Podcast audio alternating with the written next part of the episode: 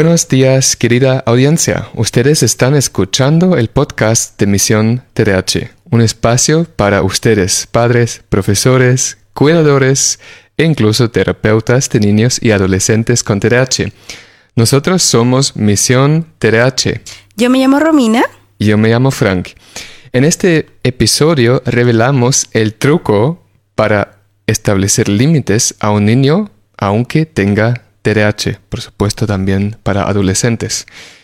Y esto seguramente es interesante para cada uno de ustedes. Y el truco de lo cual hablaremos a mí me parece maravilloso y gracias a mucha investigación científica hoy en día ya sabemos que está funcionando. O sea, esto no es algo teórico, no es solamente para profesionales, sino realmente para cualquier padre, profesor, cuidador, etc. Es decir, si ustedes aplican lo que es... Eh, si ustedes aplican lo que descubrirán ahora, es muy probable que van a obtener resultados positivos con sus niños y adolescentes. Por eso quédense hasta el final de esta charla. Será un episodio muy breve de no más de 10 o 15 minutos, pero seguramente será de mucha utilidad. Dicho esto, comienzo con mi primera pregunta. Romina, ¿por qué establecer límites? ¿No sería mejor dejar hacer a nuestros niños y adolescentes lo que quieran para que puedan vivir feliz, libre y para que se puedan desarrollar sin la sensación de estar frenados? Suena divertido, suena un poco hippie, suena hasta idílico, ¿no? Pero en realidad es un absoluto error. O sea, si tú me preguntas por qué establecer límites, por ello te diría porque es la base primordial de la educación de cualquier cerebro. O sea, un cerebro no puede eh, evolucionar o desarrollarse de manera eh, autónoma, eficiente, eficaz, sin, eh, sin tener algún tipo de, límites. Y estos deben establecerse desde el nacimiento hasta la adultez, ¿sabes? A, menudo vamos incorporando ciertos límites en pro de nuestro desarrollo. Y para niños con TDAH, tú me dijiste que es aún más importante. ¿Por qué? Eh, es imprescindible. O sea, para todo ya, ya he dicho, todo cerebro necesita límites, pero eh, los niños con TDAH aún más, porque tenemos que entender de que la parte frontal del cerebro está encargada de desarrollar o de, gestionar. Eh, esta, esta, puesta de límites. Y justamente es el, área del cerebro que el TDAH afecta. Por lo tanto, nuestros niños van a tener mayor complejidad o no, nuestros niños van a tener mayor complejidad a la hora de aceptar, establecer, internalizar y aplicar un límite. Por lo tanto, para nuestros niños es aún más importante. Y eso es porque ellos son impulsivos. Me dijiste que no pueden eh, aceptar, al parecer, estos límites por, su impulsividad. Eh, juega, juega, la impulsividad cognitiva, verbal y motora juega un, papel importante en, en, en aceptar ciertas reglas del juego, ¿no? Eh, y digo reglas del juego incluso de manera literal. Los niños con TDAH cuando se les impone una regla de juego siempre la rompen, eh, generan alguna, alguna adversidad porque ¿Por qué? Porque finalmente la parte eh, que está encargada de, gestionar o de filtrar este tipo de, mm, habilidad está, está intervenida, ¿no? ¿Y qué pasa si no establecemos límites en general, pero en este caso a los niños y adolescentes con TDAH? Qué buena pregunta, un desastre, esa es la respuesta. O sea, cuando no establecemos límites desde la primera infancia en un niño eh, sin TDAH, y, más en un niño con TDAH, eh, estamos destinando a ese niño al fracaso, ¿sí? Estamos destinando a ese niño a, problemas, problemas sociales, conductuales, cognitivos. O sea, el límite de verdad es una, es, una, es, es, una plataforma de muchas de las otras habilidades que el niño tiene que, que adquirir. Por eso es importante poner límites, pero hay un problema. La manera en que los adultos suelen poner límites no es la más adecuada. Cuéntame de eso. No es la más adecuada porque finalmente estamos bajo paradigmas muy autocráticos, eh, muy eh, muy violentos, digámoslo de manera abierta, en donde vamos aprendiendo formas de establecer límites que no son adecuadas. Un límite rígido, autoritario, eh, violento, que pasa por sobre la dignidad del ser humano, ¿sabes? Y como en el momento en que yo impongo ese límite, tengo el poder, la persona violentada, porque ese es un límite violento, no tiene nada más que hacer que asumirlo. El problema es que un niño con TDAH a veces no lo asume como lo haría un niño sin TDAH, porque su impulsividad le juega ahí, no sé si a favor o en contra, porque creo que, no, es malo, eh, ¿cómo se llama?, defenderse de un límite violento. Em, eso. Y me imagino que esta, esta manera un poco errónea de aplicar límites se debe a que nosotros simplemente o nuestros padres no lo han aprendido de la otra, manera de otra, manera. Es eso, es eso. Finalmente vamos heredando y vamos repitiendo por, por, por, responsabilidad de la neurona espejo cosas que a veces no nos hacían bien, no nos gustaban, pero que es la única manera que tuvimos de, de, de traspasar el límite, de, de aplicar el límite. Ahora, ¿cuál es el desafío de los adultos de hoy? El desafío de los adultos de hoy, a cargo de niños con y sin TDAH, es eh, dejar esos antiguos paradigmas, reaprender, desaprender y reaprender nuevas formas de límite, para con la única finalidad de que el ser humano se desarrolle no dañado. Entonces, eh, un problema es que eh, la manera de poner los límites no es lo más adecuado, pero el otro problema es que con los niños con TDAH estos límites digamos, límites negativos tampoco funcionan muy bien. No, no funciona muy bien por lo mismo. Lo que te, que, lo que te he mencionado, o sea, el tema de la impulsividad aquí juega, no sé si a favor o en contra, ¿sabes? Porque finalmente ellos no, su impulsividad no les permite filtrar lo que filtraría un niño sin impulsividad. Entonces, a lo mejor un niño sin impulsividad, un grito en donde le dicen no sirves para nada, vete de aquí, eh, él lo filtra, ella lo filtra y se va de ahí el niño con TDAH más de predominio impulsivo no filtra y a lo mejor lo más probable es que no le parezca ese, ese, ese dicho, esa frase y se enfrente. ¿Sabes? Entonces, eh, el, tema de establecer un límite autoritario y violento con un TDAH es llevarlo hacia el desarrollo de conductas oposicionistas desafiantes, que luego se transforman o que muchas veces se presenta como trastorno, ¿ya? Y que es una alta comorbilidad del TDAH, es decir, entre oposicionismo desafiante, negativismo desafiante y TDAH, hay, hay una alta probabilidad de que uno venga con el otro. Entonces, nosotros a veces, en ocasiones, abrimos la puerta y alimentamos eso. Mira qué importante los límites y eh, qué importante poner los límites de manera adecuada. Y tú me dijiste que sí se pueden, se pueden establecer límites a un niño con TDAH. Entonces, ¿cuál es la solución y cuál es el truco de lo cual hablamos en el comienzo de este episodio? La solución y el truco son lo mismo. Eh, pasa por entender de que lo más importante es aplicar el límite, pero un límite de corte positivo. O sea, ese límite autoritario, violento, que no nos aplicaban a nosotros, tanto profesores como padres, está obsoleto y es estéril. Lo que necesitamos ahora son adultos disponibles poniendo límites positivos. Ahí está la palabra clave, límites positivos. Pero, ¿cómo se establece un límite positivo? Para, para, para, darte esa respuesta, primero te tengo que indicar de que en el contexto del límite positivo, el adulto que decide ejercer esta responsabilidad desde un límite positivo es un adulto que es muy amable, muy respetuoso, muy, eh, muy, muy, un, adulto que entrega mucho cariño, pero con firmeza. Es decir, no duda en lo que está haciendo. Entiendo. ¿sí?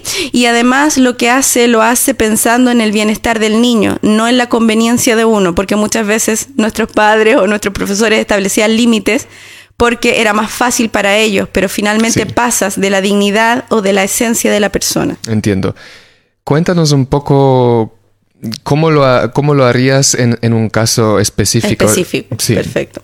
Eh, por ejemplo, un, eh, ya, eh, un tema que ha, que ha, surgido en el contexto actual mundial en el que nos encontramos es videojuego versus niño, ¿no? O, videojuegos versus la, la, la, el contexto familiar. Todos están muy sobrepasados por eso y, y generalmente o no ponen límites y el niño juega 12 horas diarias o ponen un límite en donde de verdad se le quita de mala manera, se le castiga, que llore y eh, terribilidad. Un límite positivo sería em, em, anticipar, por supuesto, que esto puede pasar. O sea, el, adulto que establece límites positivos tiene que ser un anticipador, un planificador, un el que prevé. Y, es obvio que la tecnología genera adicción, hasta los adultos no genera adicción. Por lo tanto, antes de pasar o antes de, eh, de, permitir que un niño eh, ocupe la tecnología, tenemos que prever que es muy probable que se vuelvan adictos. Entonces, en esa prevención, lo que tenemos que hacer es generar un mensaje concreto, porque decirle, por ejemplo, al niño, ya te voy a regalar eh, un videojuego, vas a poder hacer videojuegos en línea, pero no pases tanto tiempo jugando, es una es ridículo, es estúpido, es estéril, ¿ya? Porque finalmente eso, eso es un lenguaje poco claro, no hay ningún tipo de límite y después cuando se nos descontrola y se nos sale de las manos, ¿qué aplicamos? El límite negativo, el límite violento. Entonces, eh, ¿qué tendríamos que hacer acá? Poner reglas antes de comenzar con esto de, del juego, ¿no? Y, ir recordando esta regla, pero en un lenguaje positivo. Por ejemplo, solo, eh, en vez de solo puedes jugar 30 minutos al día, y no más, porque si no te castigaré, sería, eh, recuerda tus 30 minutos, están hábiles, luego que termines tus deberes, como ya lo acordamos anteriormente, puedes eh, tomar tu juego, ¿sabes? Disfrútalo, espero que ganes, que pases tus niveles, que compres muchos pavos, etcétera, etcétera. Eh, entonces es muy importante esto del lenguaje positivo que hablamos en otro podcast, que lo pueden encontrar también en nuestro, ¿en dónde? En la página de nuestro podcast o en la página de Facebook. Exacto. Eh, porque el lenguaje positivo, fíjate que también se cruza con esto. Eh, esto se debe explicar siempre un límite positivo, tiene que tener un adulto que diga las cosas de manera amable, firme, pero muy tranquilo. O sea, el, el, adulto que, que, va en esta cosmovisión no puede perder la calma. No, con esto no estoy diciendo que no pueda tener emociones. Sí, sí, puede tener emociones, pero no puede desbordarse.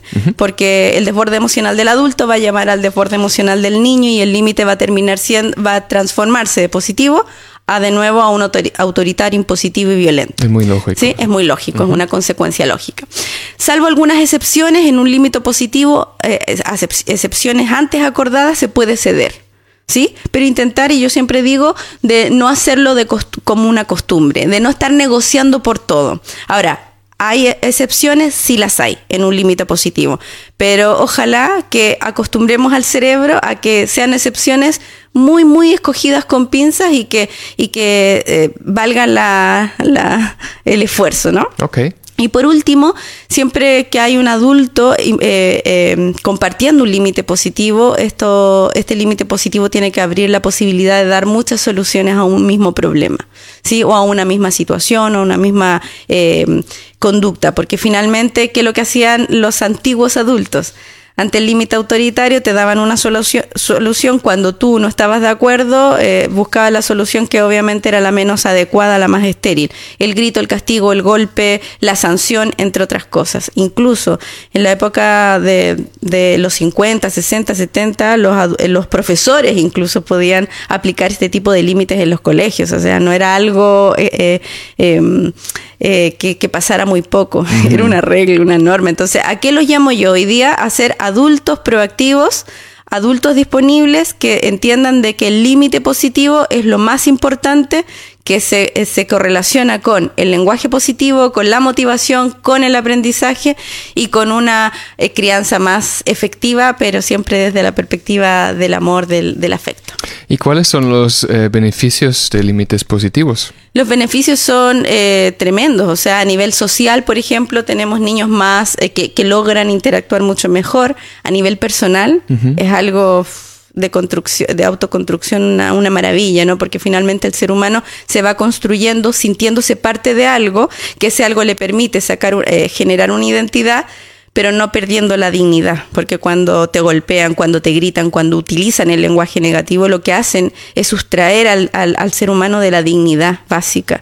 Y cuando se construye un ser humano desde esa perspectiva, es un ser humano con una autoestima muy baja, sin mm. capacidad de creer en él, sin ver sus fortalezas, entre otras cosas. Entonces los límites positivos influyen en, en muchas todo, incluso en la académica. O sea, cuando tengo límites positivos que las aplico, por ejemplo, en los hábitos de estudio, tengo que tener, voy a tener tener buenos resultados.